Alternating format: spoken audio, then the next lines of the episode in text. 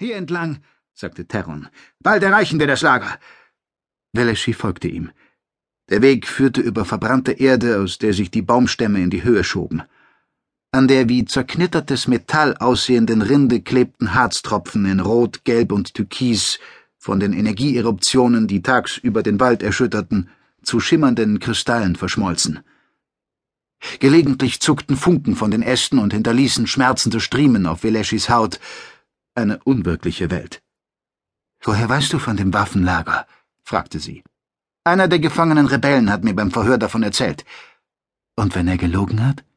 Dann kehren wir mit einem Misserfolg zurück ins Hauptquartier, und der uralte Honus Hur behält Recht. Aber der Rebell hat nicht gelogen. Terron deutete nach links. Dort. Zwischen den Bäumen bemerkte Veleschi einen Bunker. Die Wände und das kuppelförmige Dach bestanden aus unzähligen spiegelnden Elementen. Dort drin liegt der Einstieg zum Waffenlager, sagte Terron Patoscha. Wozu die verspiegelten Mauern? Vermutlich zum Schutz vor den Eruptionen. Analyse? fragte er einen Mann aus dem Trupp, der für Veleschis Traum verborgen blieb. Die Antwort hörte sie dennoch. Die Messungen zeigen keine Energiesignaturen von versteckten Waffensystemen, Sprengfallen oder sonstigen Schutzeinrichtungen. Sehr gut. Lass uns zusehen, dass wir den Eingang finden. Plötzlich meldete sich eine Stimme aus dem Nichts. Bitte Autorisierungskennwort nennen. Veleschi sah ihren Sohn an. Davon hat der Rebell nichts erwähnt, sagte er. Sein Emot färbte sich pastellgrün. Der stechende Essiggeruch der Überraschung umgab ihn. Nur Augenblicke später musste der Einsatztrupp feststellen, dass die Spiegelwände nicht oder nicht nur zum Schutz vor Energieeruptionen dienten, sondern auch zudem vor Feinden. Wozu bedurfte es Verteidigungsanlagen, wenn der ganze Wald eine Waffe darstellte? Urplötzlich erstrahlte der Bunker in einem so grellen Strahlen, dass Veleschi Patoscha aufschrie. Bei den Atopen. Die Mauern bestanden nicht aus Spiegeln, sondern aus reflektierenden Hochleistungslampen. Das Summen und Knistern der Funkensinfonie schwoll zu ohrenbetäubendem Dröhnen an. Es knackte und krachte und brummte, als sich die Bäume im vermeintlichen Tageslicht aufluden.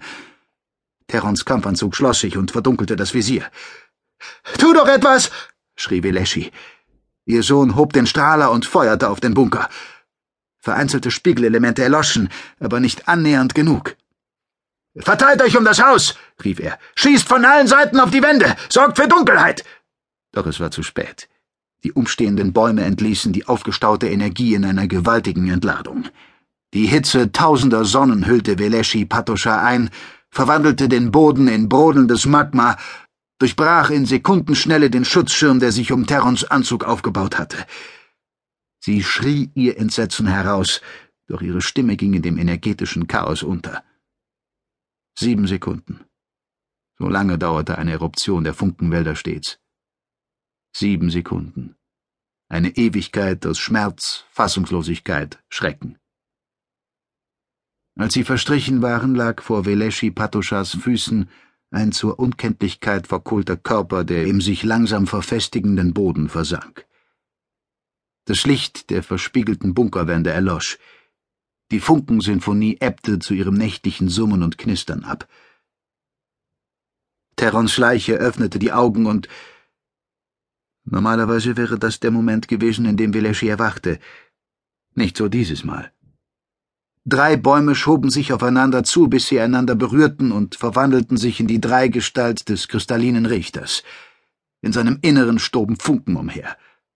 Oder tobte dort ein Schneesturm? Veleschi Patoscha sah an sich hinab. Terrons Leiche zu ihren Füßen war verschwunden. Stattdessen lag dort der tote Körper des Onrionen, der ihr über den Verlust des Sohnes hinweggeholfen und der in gewissem Maße seine Stelle eingenommen hatte – Clock Ottim. Ein Metallsplitter hatte ihn beim Angriff feindlicher Bestien durchbohrt. Bitte, inspiriere ihn, sagte Veleschi zu den vereinten Funkenbäumen. Erfülle ihn mit Leben. Gib ihn mir zurück. Die kristalline Wesenheit verweigerte ihr den Wunsch. Ein Lachen ertönte, angefüllt mit boshafter Häme und Spott. Es breitete sich aus, hüllte Veleschi ein wie zuvor die Hitze der Eruption, bis schließlich der gesamte Funkenwald sie auslachte.